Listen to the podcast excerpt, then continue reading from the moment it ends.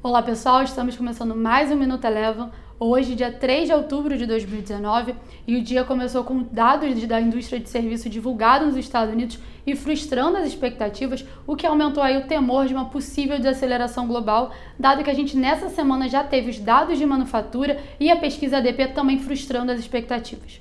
Com isso, aumentou aí a possibilidade de um novo corte na taxa de juros nos Estados Unidos na próxima reunião do Fed com esse novo, essa nova possibilidade do corte, o dólar acabou enfraquecendo frente às principais divisas e as bolsas americanas que iniciaram dia em queda acabaram virando para o terreno positivo. O S&P 500 encerrou o dia de hoje com uma alta de 0,8%.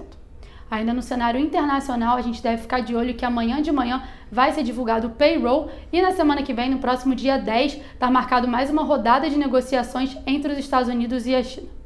Já que no Brasil, Ibovespa hoje teve um dia de forte volatilidade, iniciou pre... o pregão com forte queda, acompanhando os dados mais fracos dos Estados Unidos, mas no meio da tarde acabou virando para o terreno positivo e encerrou com alta de 0,48%. Já o dólar por aqui teve um movimento de queda, acompanhando o dólar no exterior e encerrou com baixa de 1%.